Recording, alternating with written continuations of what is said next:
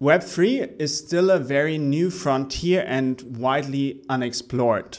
In my mind, it takes an entrepreneurial mindset to start building in it. And so in this episode, I'm very happy to talk to Antoine Leboyer. He's an expert in the field of entrepreneurship and he helps many startups to get on the right path of success with the Venture Lab for Software and Artificial Intelligence at the Technical University of Munich. Let's get right into it.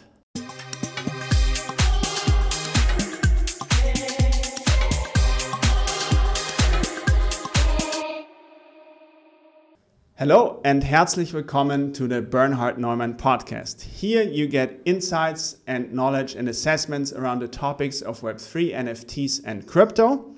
I'm your host, Bernhard. I help brands to win in Web3 with strategies, with training, with workshops, so the whole thing has a method and we can come to success here. With me today is my guest Antoine Leboyer. He's the managing director of Venture Lab for Software and Artificial Intelligence at the Technical University of Munich. Most of all, he's a really friendly guy. He brings people together. And what I admire in you is your passion for, for doing so, for making people successful just before this talk, we, we had a conversation with a young entrepreneur. And yeah, you make it happen. You help those people to succeed.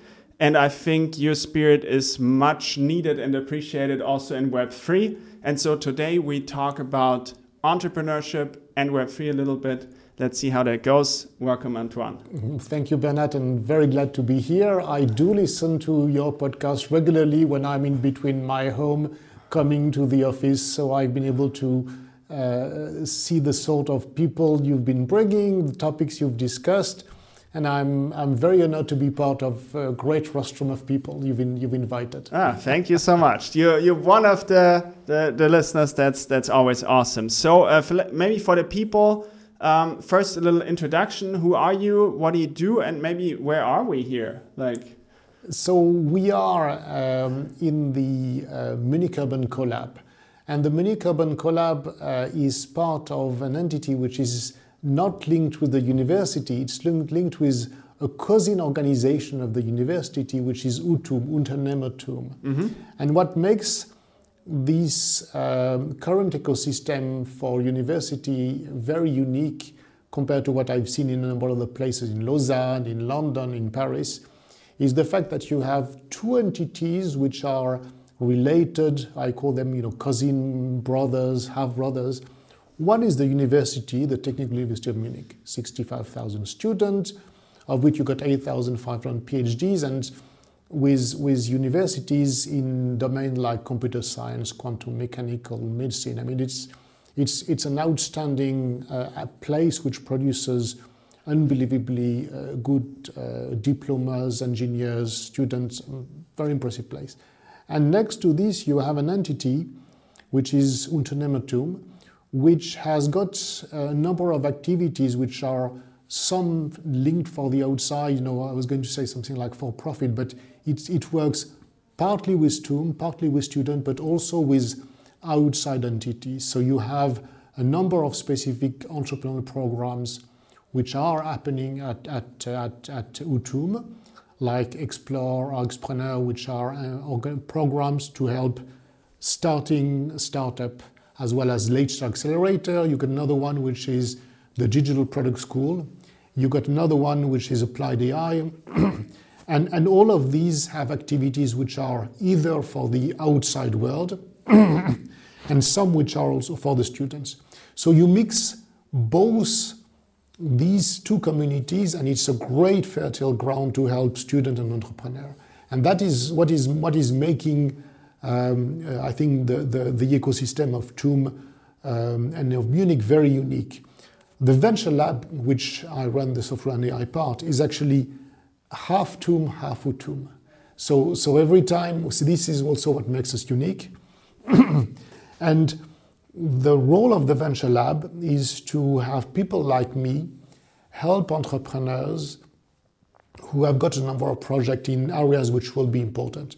So one of these, of course, is software AI, but I have colleagues in quantum, sustainability, chemical, build environment, food agrobiotech, uh, healthcare. When you look at healthcare, you also have a mixture of various topics like new drug development, medtech, additive manufacturing. Um, now I'm scratching my head because I want to make sure I don't forget anyone because all, all good. Everyone all, feels addressed. But all, all, all of these, they capitalize on the strengths on the technical program which are being taught at, at the university. Mm-hmm. And then there are going to be programs and there are going to be a number of, of specific verticals, uh, activities which will produce startup. And what we want to do is that we want to be, we started two years ago People who have been joining are people like me who have had domain expertise. And, and the goal, what we want to do is that we want to achieve that in 10 years, there's a, a 10x activity, you know, there's 10 times more venture activity in Munich. Uh, we, we are looking regularly at you know number of measures. The amount of venture capital funding is, is one of the measures that we want to be looking at. Uh, and, and it looks as if last year Munich has overtaken in Germany Berlin as the place which created the biggest, more, more startup uh, in Germany. But we are still trailing when it comes to places like, you know, maybe London, I would say. I think Paris could be a bit similar, but and but of course we need we are trailing compared to the US and compared to places like uh, uh, China or, or, or, you know or Israel, which is doing amazingly given, mm. given its size. And, and, and we want to have an impact and help creating and supporting very successful entrepreneur. Yeah, yeah, that makes makes total sense. So I, I think we really are here at, at the right place to talk to Antoine uh, about entrepreneurship and like what's what's your observation entrepreneurship and Web three? I think you've you've seen a couple of um, yeah companies uh, starting up. There's nothing new to see here, right? Like it's still entrepreneurship. It's just a new technology, and you're you're used to this. Well, if you look at Web three, um, the the the way actually, you know, if you look at Web3, it's like every new technology. It's the same thing for AI. It could be the same thing for computer vision. A lot of these things which are happening. You both need to be able to do something differently, and it has value. And I, I, want to step back on this because, as a whole, this is something that I've had to discuss with many people from the university or entrepreneurs, especially in a place which has got which produces so many um, very good scientists, very good engineers. Um, um, in, in a sense, one has to make the distinction in between research, innovation, entrepreneurship. And, and research, when you think of this, is advancement of state of the art. Okay? Mm-hmm. Innovation is different. Innovation is actually being able to uncover the value of something new. And what's entrepreneurship is actually saying, I do enough, I'm doing something in a way which is new, so that it produces enough value for the same type of people so that I could make it a business. Mm-hmm. Now, in the university, there is a lot of, of um, deep tech and, and, and respect for science. And, and I'm, I'm, I'm very impressed by this. But when you want to work into something which is new and make it, you know, um, um research, when you want to take and, and make a real entrepreneurship, you have to realize that you need this layer which is innovation. Mm-hmm. And that's true for AI, that's true for Web3. So some of the startups that, that have we have worked with at the Venture Lab, we sometimes look at how novel and good is the technology, but in many of the cases, you know, they come from TUM, they are really good. Yeah. Okay? They are really good, and I, re- I really mean it. The challenge for them, and this is where we try to help them, is that they can perceive what is the value and they can really work on this. Mm-hmm. So I want to give you an example. Um, you know, we the Venture Lab participated with MOOC XYZ for the last conference, um, and uh, the ticketing system was done by uh, uh, one of the startup which is at the Venture Lab. And uh, the, the name of the, the, the, the startup is Ooval, double O V E L. Yeah, yeah. do, I'm, I, it's a startup that I work with. I would recommend that uh, any event uh, look at what they do. They're actually doing something which is using Web3 not as, a, as, as an objective in itself, but as a mean to actually mm-hmm manage the, the, the problem of secondary market, which, which, uh, which is something where NFT can play a very significant role. So, so I remember the first time that I worked with um, Christian Lenta, who is the dynamic, very, very dynamic founder. We discussed, and he was only talking about, you know, I'm doing this, it's going to be new, and, and, and, and, and I do a lot of coding, and, and he, he does a lot of coding. And I, I, just, I stayed with him and I said, that's great, but do you know what are the problems? Have you spoken to people who run uh, festivals? Do you know why they, how they work right now? Can you talk to people? My joke is that I, I tell him, you know the technology really well, mm. but you don't know how to spell ticket. And, and what I really f- appreciate with, with what the work that uh, he and, and other startups that I work with is once they realize they need to actually really articulate and become as good in the technology are in the domain, some of them really make it. And, and, and Christian's done a real amount of work to be able to really be able to both come with some new technology, but domain knowledge where there is a value. Mm. And, and all this work, uh, we, we, this is what I have been trying to do particularly for the Software AI Venture Lab. So it's true for Web3, it's true for, the, but it's true for other type of, of, of software uh, applications. Um, uh, there, there's, there's probably, you know, there's right now, if you look at the database of the, of the startup at the university, mm. there's a staggering number of 160 startups which have got software as a, as a core component. Um, I have probably met half of them. And of course, I spend more time with those which have got more, more content, uh, because I think that, that this will produce quite a lot of result. But I do try to meet basically everyone who is interested into entrepreneurship. And, and I've really tried to get, you know, I, have I've really tried to make sure that they replicate this approach every time it's possible because suddenly we are moving from an abstract discussion on, you know, can we do this in technology? Uh, the value is really here, and this is important. Mm-hmm. So you refer to the, the, the, discussion that we've had with one of the team that has approached the, the Software and Venture Lab. Um, you have quite a lot of expertise around brands, around NFT, around advertising, and, and the ability which you had to talk to this entrepreneur and shed a number of light and hypotheses and maybe look at this. We are, we, this, this is unbelievable. Mm. So this is really one of the things that we've tr- that I have tried and my colleagues have tried very very strongly. It's good to have good technology, but can you make sure that you can really work on on what is finding the value? Mm. If I now step back and I look at Web3, it's very important to realize that um, you know we are in Germany, we are in Europe, we are not in Silicon Valley where a number of, of new technologies have arrived. So there are going to be some areas in technology, maybe Web3 or AI or cloud or whatever, or B2B and so on, where it is easier to actually talk to people that gives you light about what's happening than some others. Mm-hmm. And when I look at Web3, uh, we have in this building the city of, of Munich, which has got a number of Web3 initiatives. Um, we have a number of, uh, um, we have the ability to actually uh, get some of these entrepreneurs easily in touch with people who can give them feedback and light and so on. So um, when I've realized that Christian and his company on ticketing was doing quite a lot of progress, I did not hesitate to recommend that we should use his ticketing system for MOOC XYZ. And for those that are aware now there, there's 150 people. Mm. And so you realize how many events are going to take the risk of working with a startup where there's 150 people. Because if it doesn't go, if it doesn't go well, yeah. it, you know, you, you, you, have, you have a big, big, a big effect.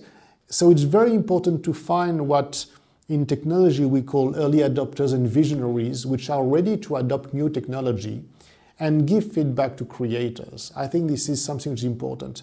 So there are a number of topics where it's possible, maybe to Web3 and some others, where it's possible to give a number of feedback so that the guys not only understand how to get some tech to work, but can really focus on what is the domain knowledge.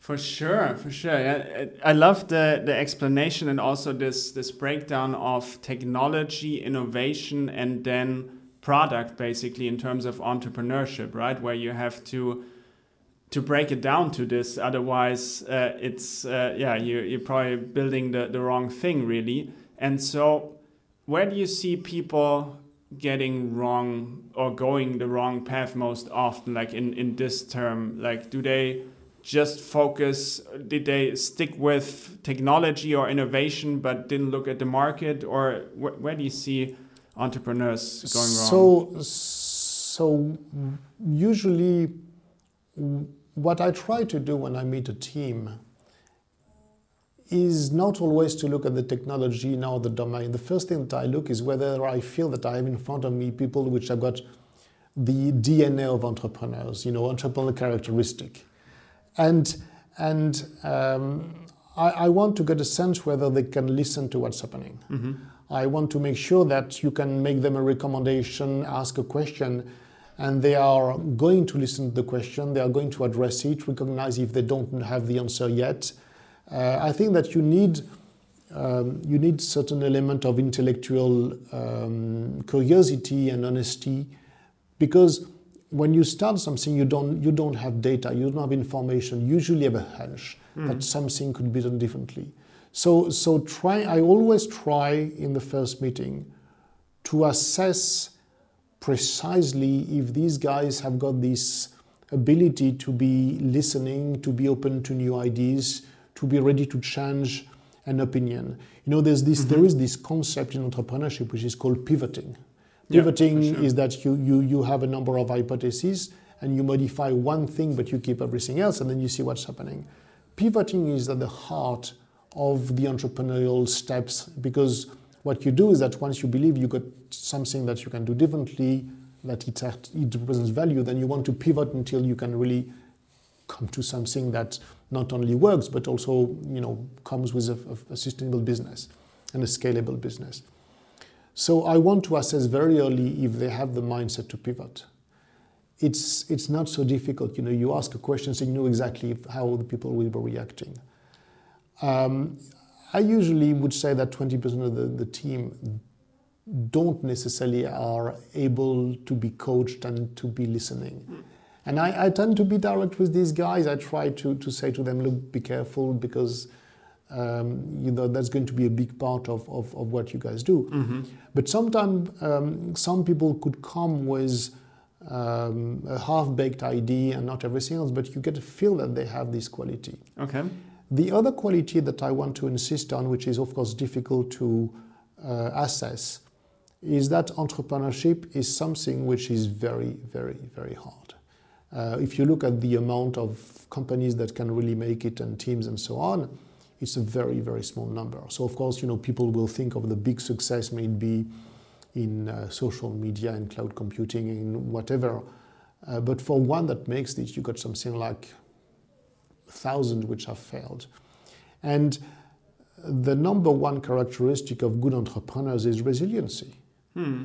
Unfortunately, I cannot uh, judge this from day one, but, but uh, this is something that I have seen. So um, some of the teams that I work with, I'm impressed by what I've seen of their resiliency over the months to be able to really do things which are difficult, to close existing contract, to get specific funding. And, and I also believe that part of what I'm bringing as a former entrepreneur uh, who's lost a lot of hair is that I can also see when thing when these guys need support um, and, and, and talk to them not from say a professor which I am not or even someone who would have a more expertise but I'm an entrepreneur I'm a former entrepreneur working with current entrepreneur and, and trying to support them on these capabilities is something which is unbelievably important.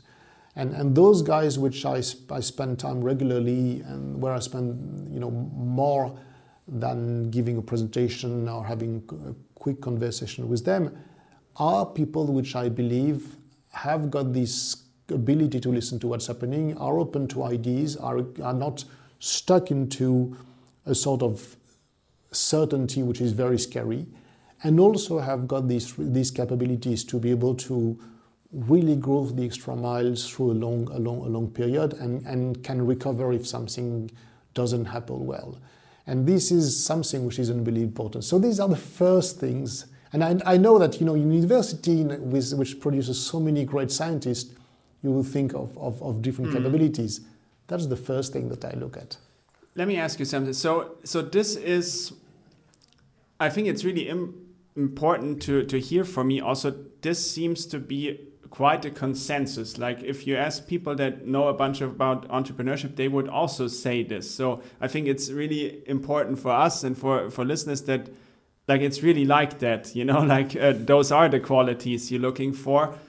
What, who shouldn't be a, an entrepreneur? Like, have you, have you like thought, obviously probably thought of much about that or some people crossed you that you like just knew okay maybe you shouldn't be an entrepreneur this is not for you but maybe this has value because supposedly nowadays everyone is supposed to be an entrepreneur right? And and i feel like what would you say? Who shouldn't be an entrepreneur? Look first i wish everyone would want to be entrepreneur or maybe i wish not because i think that not everyone can be um, i always ask myself given the number of students given what's happening what uh, you know who, who, who whether we have enough startup candidates or not. Uh, and and and I've tried to um, make a number of presentations explaining what's entrepreneurship. And and I I do get you know first year bachelor students who want to talk about some ideas. Uh, some uh, once again not everyone should be an entrepreneur. And and there is in addition to this concern about resiliency, um, there is there are some people who are very happy, productive, and delivering a lot of value working in large organization. Because if you're in, in, in large organization, you can actually achieve quite a lot of depth. So I, I have my, my, my company was working with, with Microsoft, and, and I always was impressed on the fact that when people develop a new product in Microsoft, you've got a huge organization that's going to take this product to market and make it, you know, present in many places. But when you are when you are into a smaller organization, and I am you know startup as well as a small organization, what you have is that you have to worry about a much wider range of topics. And some people are actually much more happy if they can just focus mm-hmm. on something where they can go in depth. And some people are actually intellectually at ease knowing that they may have to move into a number of, of various topics, but may not have yet at some stage the, the, the, these. Of course, you know, small company will want to become big and, mm. and, and, and you want to get both. But some people are going to be um, more apt at being able to think broadly into many topics. And, and to me, these are the people which are more geared towards smaller companies and startup. Uh, it's, it's, uh, it, it, it, doesn't happen to, to everyone. Um, if everyone wanted to be entrepreneurs, we would be in trouble. If everyone wanted to be in large companies, we would, we would, we would be in trouble. I think the, the, the, but it's important to realize that a lot of value, a lot of innovation, a lot of new uh, companies are created by people who are able to work on disruptive innovation, to understand new way of working, and to be able to explore to explore these things. That's true of Web3, but that's that's that's true of, of other domains uh, as well. And this is why it's very important to get a mix of both. And I think that there should be no reason that we sh- you know we shouldn't be as successful in Europe as we would be in other places. I think that the, the US has an advantage that you have uh, markets which are much bigger and not fragmented. Mm-hmm. So this is an objective problem. I also believe that there are a certain number of, of core topics, especially on IT, where you would find more people that will be ready to adopt new technologies. But this being said, um, we have once again in Munich, and same thing if you go and talk to, to, to a number of people in Berlin, there are a number of topics where it is fairly easy to be able to talk to a number of people, get this feedback, and be able to find early adopters, visionary to take um, on new ideas, new technologies, and to be able to uh, become what I call co-developer. Mm-hmm. And, and, and you, you want to have a mixture of these to be able to get to a good entrepreneurial fertile ground. You need people that are, that are entrepreneurs. Once again, I am at TUM. I, I have um, amazing talent, which I'm very impressed, and I think this is important. I have met quite a number of people from the financial community. You have in Germany something which is of great quality, which is this financing scheme for new innovative startup called Exist. Mm-hmm. And, and, university at TUM is, is, you know, has a lot of, of good teams which have been able to get this, this funding. You have a number of VCs which are which I have met, which are very much understanding of what this is to work at an early stage, and that's true maybe come to AI, quantum, uh, image analysis, and so on, and Web3. If you remember, we had actually a panel at the MOOC XYZ where there were some really knowledgeable uh, venture capitalists to understand mm-hmm. what's happening. And they are either they are in Germany, they are in Munich, they are in Berlin. So we have these these capabilities. But you need the third component. You need people which are actually ready to uh, work with startup and new people and say, oh, this is interesting, can I try that? Mm-hmm. I, I, think this is the one thing that we really have to push. We have the two components in spade in large quantities we need to, to make sure that established companies, when it comes to the B2B, our new govern- government, our new entities, will be as open to work on new technologies with some startup as they are in the US, as they are in other places. This is the one thing that we need to work. If you are in a number of areas, in Germany, in Munich, there are areas which really work well. And, and I think that uh, there are some where I would be tempted to say, look, this is interesting, but don't, don't talk to German customers because maybe they are not exactly at the, at the forefront of what they are doing.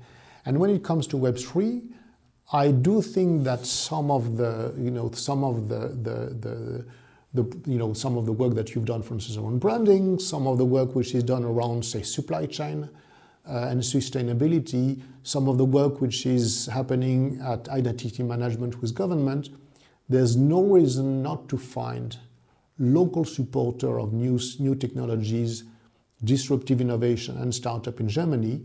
And there's no reason we shouldn't have some good startup which should be doing uh, quite well. Hmm. Awesome. Antoine, uh, I would like to, to shift the conversation to, I think it's a passion topic of yours. Uh, so, uh, we talked uh, a couple of weeks ago, and you recommended the book Crossing the Chasm to me. And, and even more, you had the author of it in your podcast, I, I think, um, which, which I listened to and found really interesting. And so, when I thought about interviewing you and everything, I immediately, okay, what does Antoine think about like maybe it's interesting to explain the concept and then apply it to to web3 and that would be really interesting for me and i also hope for for the listeners here. So um, um, thank you for thank you for asking the question because there are two books which i, I systematically recommend to all entrepreneurs and, and, and which i like to recommend to the listener. One is called the lean startup Mm-hmm. And the lean startup explained this concept of not rushing to do a lot of development, but develop the minimum amount of stuff that you can show to people to really validate that you got something interesting. So this one is very important. The other one is a book which is called Crossing the Chasm, which was written in the early 90s by Geoffrey Moore. Mm-hmm. And um, this is uh, a tech- this is a concept which has been uh, a concept which many people have heard about, which is that technology goes through various phases of adoption by different people. Uh, Geoffrey Moore actually articulated and developed this uh, concept, which is the TALC, the technology adoption life cycle. Mm-hmm. And in a sense, it says, you know, when some when new technology arrive, usually it's going to be adopted by people who are early, early adopters. Um, I'm an early adopter. I love any new technology. If you look at my phone, you're going to see all the apps of my start of the startup at the venture lab. I love to play with this, give feedback. Okay, I, I'm, I'm an early adopter. Um, then um, the early adopter are important because they actually give technical feedback to a few people. But what you want to do is that you want to actually, once you get technology that quote unquote works okay, start working with people who can see the value of what you're developing and being able to actually uh, take it, embrace the technology, even though it's not perfect, because you mm-hmm. believe you can do something, something new. And, and uh, Geoffrey Moore called this the visionary, okay? And it's very important to, to identify on your customers who are the visionaries. Of course, you know, a new technology like Web3 or a number of those are not going to be adopted by, by the big majority and everyone. So understanding where the technology is and whom you need to target is very, is very important. Very important. Once you satisfy the visionaries, and usually they are the guys which are going to give you, um, and this is the concept of pivoting, they are going to give you a lot of insight like, if you add this thing, or if you have this packaging, or if you think, then I, I, I can really use this and I can have an edge over some, you know, other mm-hmm. people. Uh, I'll come back to Web3 because not on the MOOC XYZ, but the one before, I actually introduced the team of, of MOOC XYZ to a Zurich-based uh, company which had developed Web3 capabilities to be able to do customer acquisition while disintermediating the, the, the, the, the, Google, the, the, the Twitter, and the Facebook. And, and, and it's a guy who came in and said, look, if I could actually apply what is the premises of Web3, but at this and this and this, then I know that I can achieve something over the other guys because suddenly I lower my cost of acquisition and my mm-hmm. product can become suddenly economically competitive. You want, as, as someone who comes with specific technology, to identify these guys who understand the product is not finished, but they can tell you what's really important and what to do once you are past this phase of, of, uh, of uh, uh, working with visionary comes this, the, you know, the famous chasm. Mm-hmm. And this is where a lot of, of companies can be struck. And, and what Geoffrey Moore in his book articulates is that to do this, you have to change your mindset, probably stop listening individual people to start working on what he called the bowling conceptale, which is to segment the market and I'd understand all the constituents you need to bring to come with a complete product and meet the requirements of, of, of, of, of, specific uh, domains. So you, you know, you got some references, the technology is working, but you've been doing in a way what I would call a one-to-one project. Mm-hmm. Now you move and you say, I want to address a specific market and I want more people to look at this. So I need to assemble all the team of people that are going to be important to take this technology to the next step. And this is what he called the bowling alley. And he says you first work on a bowling, uh, uh, you first on the first bowling, which you think, of course, is the, the, the one that will make all the other fall yeah. down. And if you do this, suddenly you move to a next phase, which is what he called the tornado. Mm-hmm. Okay, and and tornado is when everyone starts having, you know, an, an EV car. Everyone wants to have. Uh, I don't know, um, use uh, generative AI to, to, to write some, some documents and so on. That's when something starts happening. Okay. Mm-hmm. Then you got later phases where you need to start reducing the expenses, divesting. But what you th- see is that you need to understand if you're going to be selling to techies who have the technology, if you're going to be selling, selling to people who can really see the value, and then if you're going to have to move to people who are more pragmatic, what Jeff Moore called pragmatist. Mm-hmm. And, and, and this book was written in 91. The person that I had on my podcast is actually the, the, the, the chairman of the consulting firm started by uh, Jeff Moore, which is the Chasm okay. Institute, and it was mm-hmm. Michael Eckhart. Uh, and, and what um, they have done is that they have actually regularly rewritten the examples that were in the book. So in 91, there was no internet. There were a lot of, of, of companies which are not necessarily as, as um, you know, um, which may not have been survived, which, and so on. But all over these technical revolution that have been happening between the 90s and now, the concept of applying this sort of principle really works well. Mm-hmm. And, and I would encourage every technology enthusiast, maybe someone who is an entrepreneur, uh, someone who works in a larger company, I would really recommend to, to, to understand what is the concept of the book. The book is absolutely amazing. I, I have I used to read it when I was running my company. I would actually, or even before, I used to read it every couple of years, Mm. just to be reacquainted with the thinking and be able to step back with my own experience. Whenever I work with a startup, I try to get a sense for where they are, and I Mhm. try to get the guys to understand also what they need to be doing. So when it comes to, to, to, to Web3, um, one could argue that uh, a number of specific technologies, given the, the, the volumes, are actually already past the chasm. Okay. Okay, if you look at uh, the amount of uh, uh, um, you know art which is being sold via uh, blockchain mechanism, it's a very it, it's something which is you know if I remember well, this is something like you must know this better, but it is three billion. To, Yeah, it's it's huge. it's like, huge. Okay, Yeah, really so big. so in other words, um, it's something which is a very specific segment. Mhm. People which now are actually buying this art may not be the techies which have been helping build this, Mhm. but what the, what is happening is that suddenly you got the ability to go into something like Coinbase, where you are oh, sorry, um, OpenSeas, where you get access to quite a lot of catalog. There's a mechanism to be able and, and liquidity, and you don't need to be an IT specialist. Mhm. So I would say that at this stage, a Coinbase, um, um, not a Coinbase, sorry, an OpenSeas have actually been able to say, what do pragmatists needs to do to start having access to a specific set of digital asset that didn't exist before? Yeah. If you go into a number of, all, but but you know, technologies can be different. This is like you know NFT into the art market. Yeah. Or, or uh, the, the, the, the, the, if you look at some other uh, segment right now, some could be a little earlier. Mhm. Okay.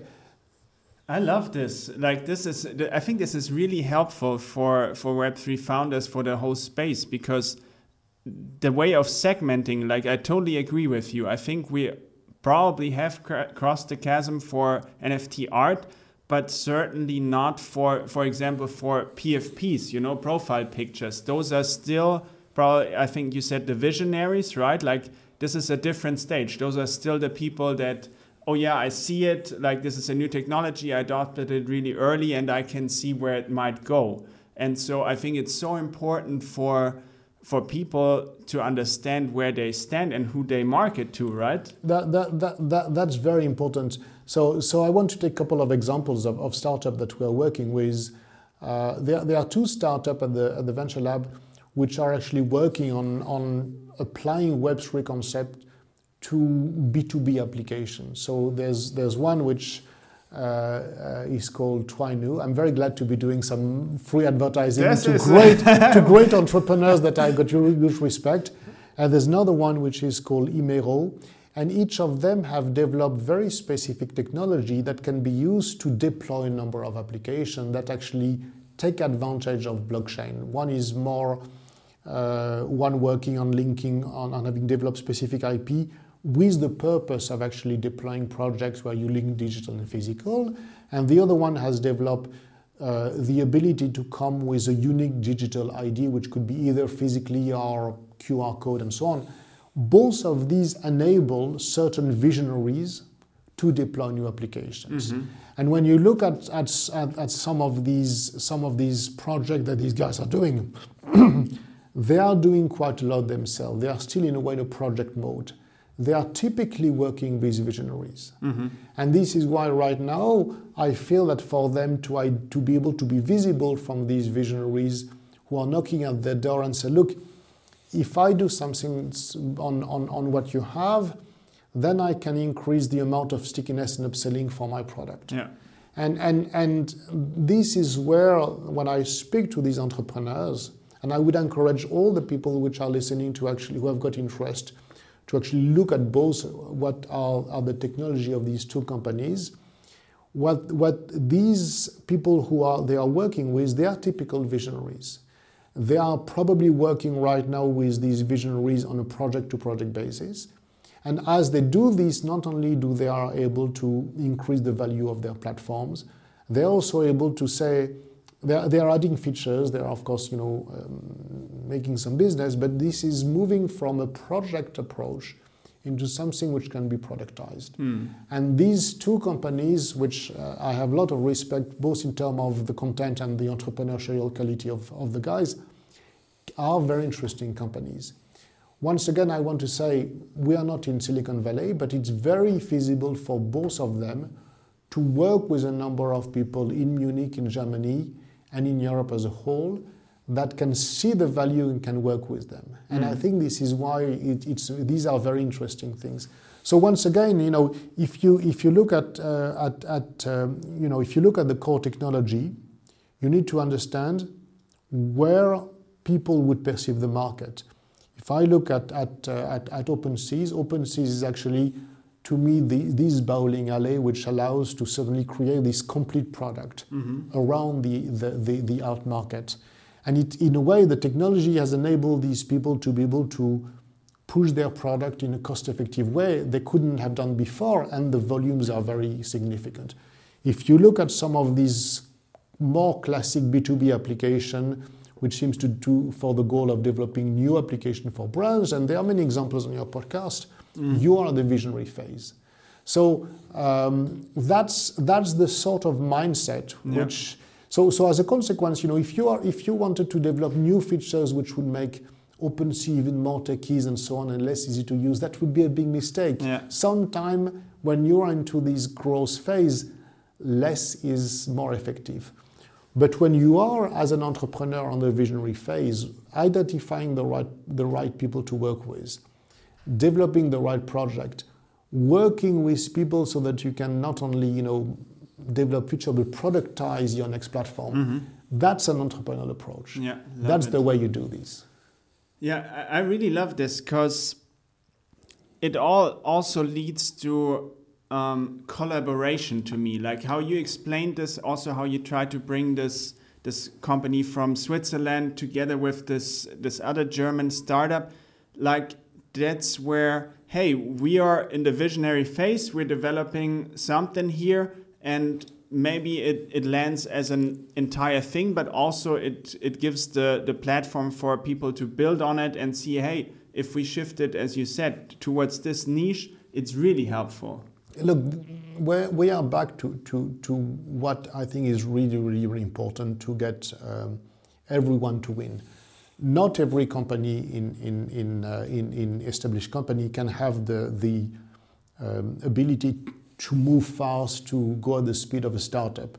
Uh, there's another book, and, and, and again, I, I think I, I tend to push people to read book. there's another book, which is a book which was written by uh, Harvard Business School professor Clayton Christensen called which is about disruptive innovation. It's called the innovator's dilemma. Mm-hmm. And it describes the difficulty of successful established companies to actually see the next, next disruptive Makes innovation. Um, and, and, um, and, and, and, and the startup can go at a speed, take risk, change what they want to be doing at a speed which not in no other organization, which is you know no corporation can do. I, I have an example that I want to bring, which is not a Web3 example. Sorry, Bernard, what? but it's a great, but it but it's a great example of a, of a startup that uh, has. Um, developed specific, you know, it's an AI startup which has developed capabilities to actually take a you know scan of someone using a phone and being able to tell you if you need to go on, on, a, on, a, on, a, on, a, on a e-retailer and buy uh, you know, an M uh, sweater or, L or whatever. Okay. Mm-hmm. They, um, they are part of the venture lab. The, the founders are, are two people which are I got huge, huge, respect for. The company name is Seisky. There was an, an article written on this. Where they actually got uh, financing as well as strategic relation with a German Mittelstand company of mm-hmm. 1,000 people called the Hohenstein Group. And, and these people are the leading producer of this sort of information using complex equipment and so on. What's very interesting is that these companies realize the need that some things could be moving faster, AI could be interesting. And they, they also realize that a startup could actually move faster and, and rather than trying to rebuild everything themselves, they say, why don't identify the one guy we could be partnered with because they will go faster. We may have the ability to actually develop relation. They're actually working actually on, on developing specific type of technology around some of their uh, data. And, and, and this is really trying to get uh, the best type of combination. And there are many Mittelstand activities mm. in Germany which are unbelievable. I would, I, I think that this is exactly the best type of capabilities where you got a technical team which is, in my sense, you know, second to none, and, and, and an existing organization which rather to try to be uh, resistive to change are believing that they can go uh, and replicate themselves and so on. They say, no, no, let's, let's, we, we may not be a startup, but we can work with startup. This is exactly how we need to be co-developing, mm. and this is how we can actually develop and nurture organization where there will be value and we, that we can, we, which can scale.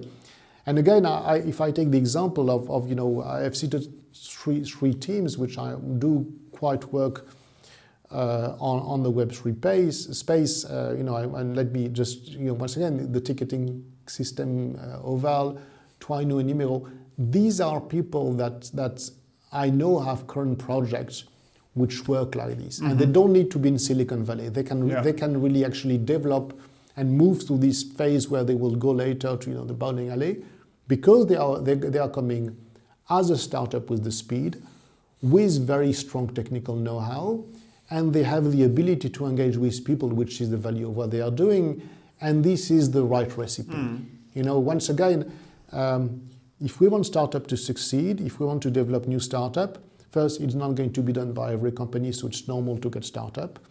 We have very strong engineer coming out of the university because I work with people that are working in an amazingly good university, which is TUM. We have the ability for them to get finance because of the German system and the quality of the, the, the, the venture capitalists which exist here, which are extremely good. What certainly make the difference uh, and, and, and, and bring these two elements into something which is successful is the ability for this uh, startup to engage with people who are going to be the visionaries as easily in Munich or wherever in Germany as, it's as it has happened in the past mm. in Silicon Valley. Yeah. And, and, and this is something that, that, that we are saying. So the Venture Lab, and this is what we try to do, is to assemble these people together. And I'm really glad of the work that we've been trying to do to get some of these startups not only to be financed, not only to be supported technically, but to be put in front of specific companies where they can move fast, where, where, where they can co-develop and, and, and work with visionaries for the later stage. Once yeah. again, yeah. Uh, MOOC XYZ took the risk of working with a company that was what formed three months, six, six months mm. ago, because they look at the technology, they were visionaries. They did give them a number of specific requests, but then they, they, they say, we can work with you. This is how companies are going, this yeah. is how startup and established corporation can work together. Yeah, yeah.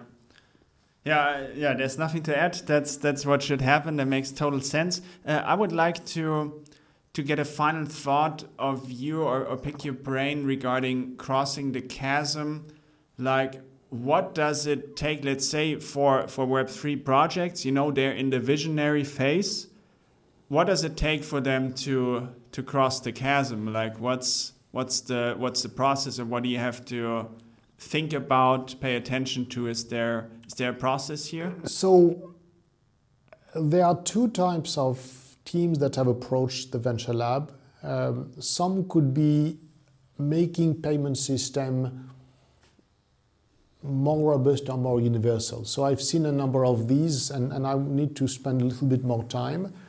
But I would say that the most important one are coming and they don't define themselves as a Web3 mm-hmm. uh, uh, um, project. It's by working and analyzing what they need to do that we start realizing that a decentralized type of system such as Web3 does give the ability to be effectively scaling a system. Yeah and and I and we have a number of them with my my colleague Lars and mine, who, who, who is the sustainable, uh, who runs the Sustainable Venture Lab with me, where we, we feel that a number of projects lend itself very naturally to deploying Web3 architecture. Mm-hmm. And, and, and, and I would say that finding these use cases, uh, which are uh, use cases where the, the, the, the structure and architecture of Web3 and seeing the value is a natural way for some entrepreneurs to build an architecture and a solution. This is what is needed. Yeah. So right now, um, and I, am going, I'm going, going to be quoting team that I got huge, huge respect for. There's, there's a team of entrepreneurs which is called Point 12 Energy, and they are working on certificate system for green hydrogen. Mm-hmm. Uh, they, they come with the domain knowledge. Uh, but um, the, the, the, CTO has already done some work to try to identify what could be the best technology and framework and architecture to be able to deploy this certificate. Mm-hmm. And they didn't start it in the morning and say, we want to do a Web3 architecture. It came naturally because of the analysis of, this, of, of the way they want to structure uh, something that can scale. That's what we need. Of course, you know, the, in other words, don't think that technology for technology's sake is a yes. goal in itself. What is really important is to analyze where is going to be the value and then derive why you would need something which could be a decentralized system with smart contract. And smart contract is, is, is, huge, uh, is, is, is, hugely interesting and, and great value. This is how like this that, that, that, that startup will be able to deploy and this is like this that will satisfy the visionaries and get moving. That's that's beautiful advice, and I think this this is so interesting for the Web three and NFT space because they so much coming from the technology, right? Like they didn't start out to to build a product or something. They started to use the technology for the sake of the technology. Can we do an NFT with this? Can we program a smart contract that does certain things? And but without thinking, okay, this is going to be a product for, for this niche or something for ticketing. And so I think many startups are at such an interesting point now where they started with the technology and now they kind of need to find the, the product really. Look, this, there's nothing wrong, especially when you start at this early phase, to do some uh, creative thinking and, and some work. And, and you have to start with something. What you want to do when you are into a startup is that you want to be able to take what you have and test it, validate, modify the whole thing. I mean, if you look at ticketing again, and I'm going to be again talking about, um, you know, what I've learned working mm-hmm. working with Christian because I didn't know ticketing at all, and and I, I actually work along by the side of Christian, who's fed me a lot of information. Look at what's been happening. I think last couple of weeks with um, Ticketmasters being um, I think, sued by, by the DOJ in the US because of uh, the inability of Taylor Swift fan to be able to get tickets. Mm-hmm. And suddenly, you know, all these bots and all these systems are buying them in bulk, and, and, and, the, and, and people who really want can get, get access to this. Uh, if you have something which is going to recreate for every ticket in a certain time frame, just, just like all systems been doing, a unique valid system and unique ticket, you know who is buying directly, who know you know who is reselling. You can control these, and you have a technology which suddenly solves the value. Mm-hmm. But before you spend time actually with ticketing organization, with football clubs, with festival organizer, and you, you identify that this is their problem, you may not even identify that this is a need, and you may not identify the feature we leverage the technology. So this is this this is this is again an example of this co-collaboration of this co-innovation. The guy, you know, if if if if um, if, if a football club wanted actually to develop something on, on, on NFT, on something like this, they would go to a large organization which would charge them a lot of money to be able to do things very, very, you know, uh, in a very robust manner.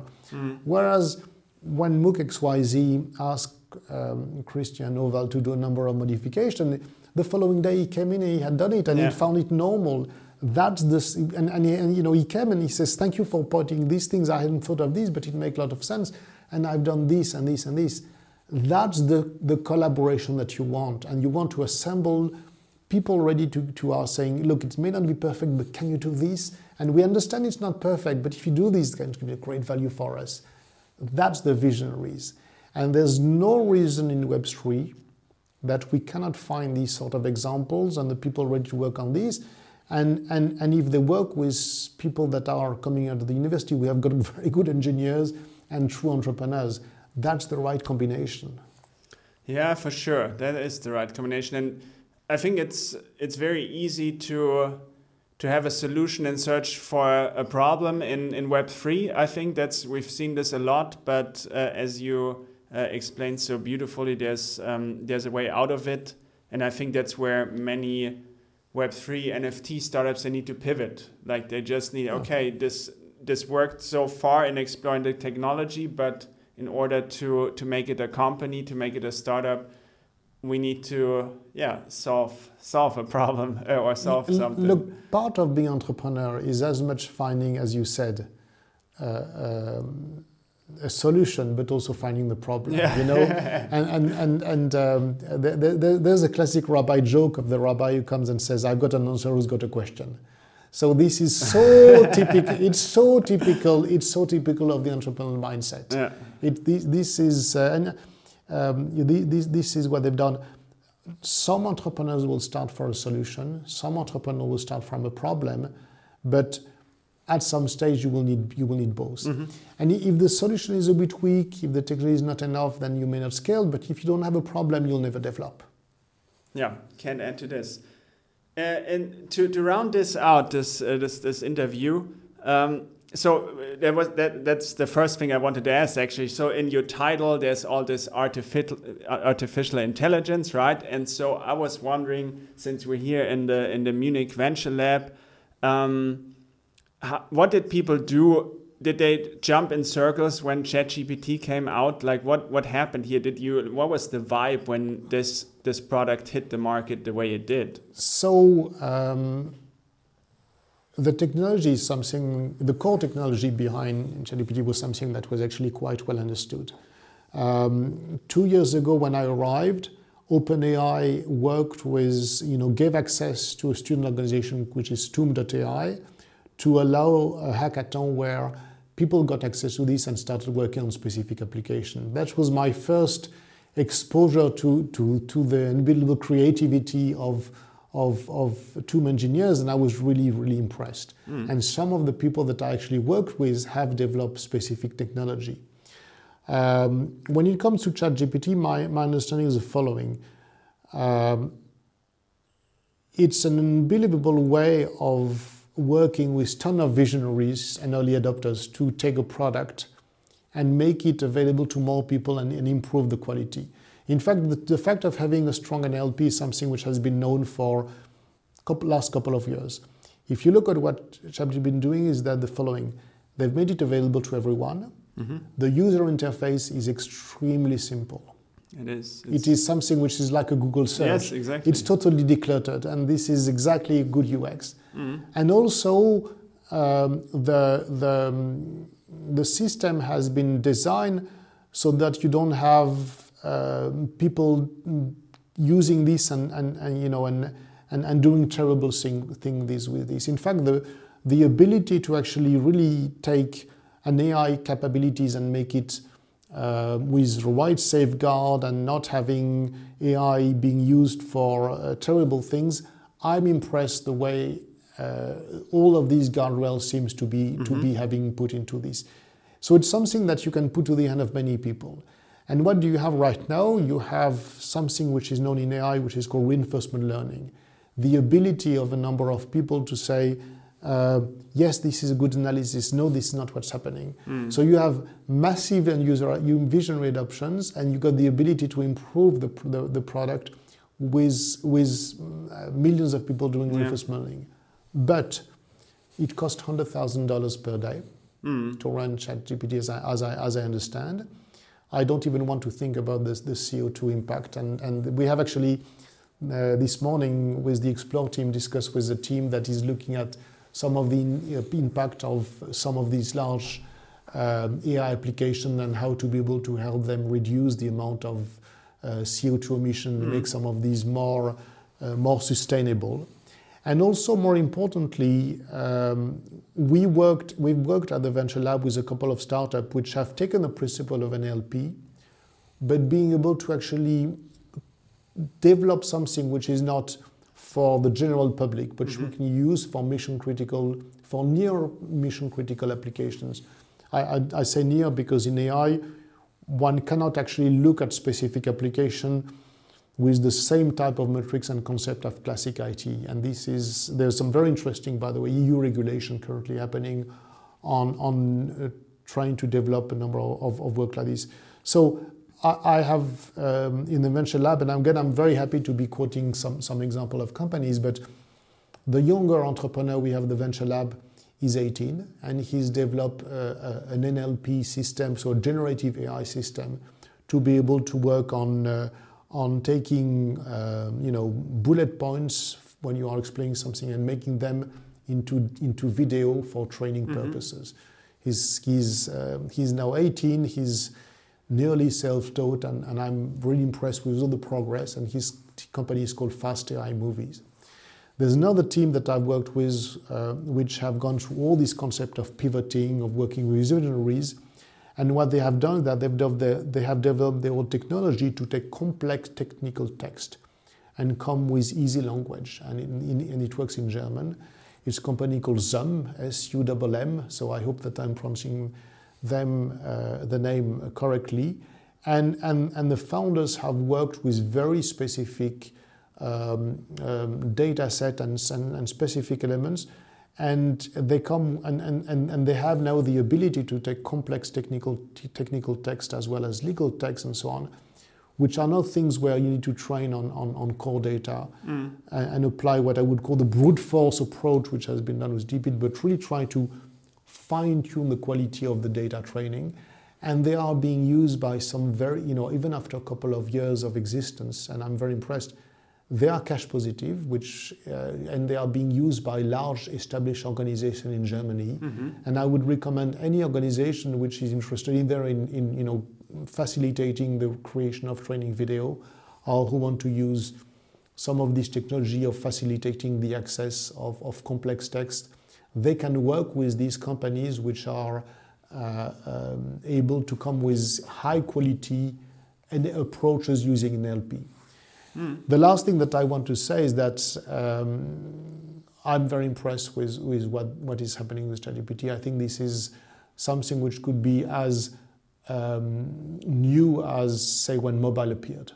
I, I, feel, you know, I feel that uh, I feel that this is um, when um, I don't know Excel appeared and suddenly all the accounting firms realized that they could work on something differently. I have worked with a number of startups to help them do um, content creations, testing markets, being able to more go more in depth and do some some form of market research. I've seen some developers actually being able to document their code, mm. and I can see how much value there is in uh, in using this system. So. I, feel that this is an amazing time to be an entrepreneur on this new technology sure. as well as Web3. Uh, thank you for, for, for opening this beyond Web3, Bernard. But, but I also very want to insist, which is that we don't need to believe that everything is happening in, in, in Silicon Valley. Mm-hmm. Two of the companies that I've quoted are, are also uh, you know, doing generative AI. And I also want to add s- some others. Sorry. One of them um, is operating on, uh, you know, on, on stealth mode, but is using the principle of generative AI for the identification of molecule. Mm-hmm. And I, I, have a drink. Have a sorry, drink. We, we can cut it out. No problem.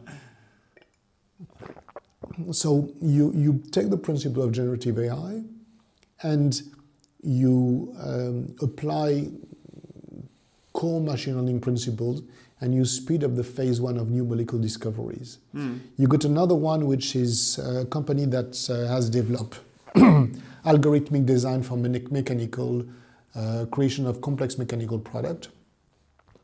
Uh, it's a company which um, acquired a startup of, of Venture Lab, um, which we work with in companies called Hyperganic, and they're also using AI, generative AI principle for medical design.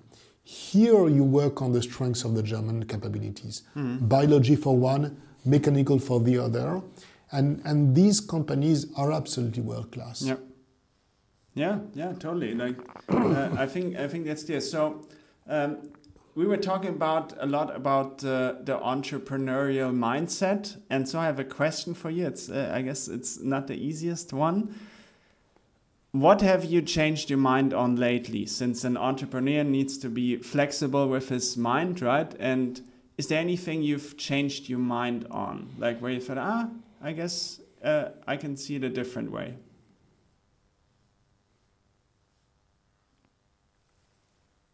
So I need, yeah, I think that's. So I actually was an entrepreneur for 13 years Mhm. uh, after crushing a few startups before, um, and I think that when you're an entrepreneur, you got to find the right balance in between unhappy that you're not doing enough and satisfied with what you are doing. Mm. And when I um, sold my company after 13 years, I kept asking myself whether it was good, not good. Um, and having worked with so many other people after makes me appreciate far better than I was able to do before the value of what I've been doing. Mhm. And I think that uh, uh, I've learned to be a little more happy with what I've been doing.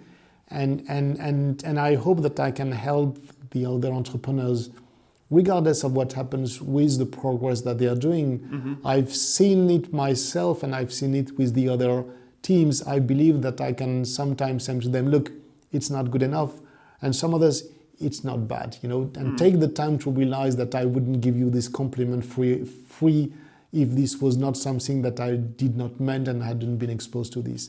I think that before many entrepreneurs who are in the in, in, in this uh, storm of activities and so on, being able to actually appreciate what you are doing to its true value, not too much, but also not you know not not not discounting too much what you are doing.